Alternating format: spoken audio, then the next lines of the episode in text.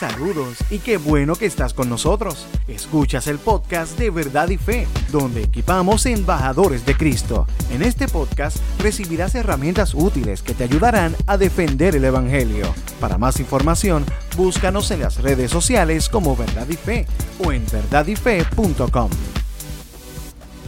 Dios les bendiga. Mi nombre es Rick Lipset. Yo soy uno de los recursos aquí para verdadyfe.com, Ministerio de Apologética Cristiana. Y hoy quisiera traerle eh, nuevamente una, palabra eh, que se, utiliza muchas veces en contra de los cristianos y viene a, viene a relucir gracias a, esta pregunta eh, que muchas veces nos hacemos y es, ¿puedo publicar mis buenas acciones? Nosotros, los cristianos, podemos publicar nuestras buenas acciones.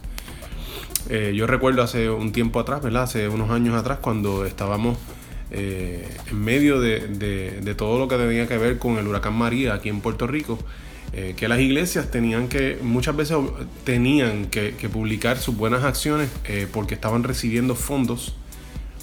Y, las personas que estaban dando los, fondos querían saber y asegurarse de que, de que se estaban utilizando los fondos correctamente. Y, muchas veces eh, tuvimos ese, como dicen en inglés, ese pushback, ¿verdad? Ese, ese, ese, dilema con personas que nos decían que nosotros como cristianos eh, no podíamos publicar nuestras buenas acciones. Y el versículo que ellos utilizaban, o que se utiliza, incluso, incluso se puede dar hoy día, ¿verdad? Eh, en medio de este coronavirus que, que se está dando y que, y que las iglesias están utilizando los las redes sociales y el internet para publicar lo que hacen, enseñarse, ¿verdad? Se podría dar esa pregunta, ¿se puede publicar nuestras buenas acciones? Y el, verso que se utiliza comúnmente eh, lo encontramos en Mateo 6.1. Mateo 6.1 dice, esto es la nueva traducción viviente, dice, tengan cuidado, no hagan sus buenas acciones en público para que los demás los admiren, porque perderán la recompensa de su Padre que está en el cielo. Entonces este, este texto, cuando lo leemos eh, y lo dejamos ahí, nos vamos a dar cuenta de que, o, vamos a entender que la palabra nos está diciendo que nosotros no debemos publicar nuestras buenas acciones, que debería, deberíamos eh, permanecer lejos de incluso de hacer eso, porque nos vamos a perder de, una gran recompensa que nos da nuestro, nuestro Padre, Dios nos, nos da, ¿verdad? Eh, pero quisiera, quisiera llamar la atención a algo que está en ese mismo eh, texto, que es donde debemos de enfocarnos. Mira lo que dice eh, en esta parte. Dice, tengan cuidado, no hagan sus buenas acciones en público para que los demás los, los admiren. No sé si se dan cuenta. Cuando nosotros tenemos en nuestro corazón hacer buenas acciones que otros vean para que los demás nos admiren, entonces tenemos un problema. ¿Qué pasa? Que las personas que utilizan este texto para decirnos que no podemos publicar nuestras buenas acciones, están obviando algo que Jesús dijo incluso antes de este texto. En, un capítulo antes, en Mateo 5:16, Jesús también dice, de la misma manera, dejen que sus buenas acciones brillen a la vista de todos, para que todos alaben a su Padre Celestial.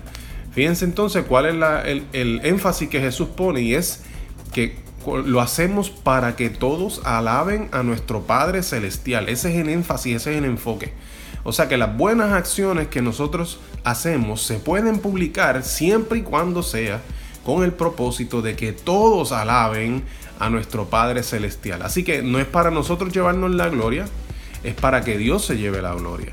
Si nosotros lo hacemos, como para que nosotros nos llevemos la gloria, pues entonces nos aplica Mateo 6.1. Tengan cuidado, no hagan sus buenas acciones en público para que los demás los admiren.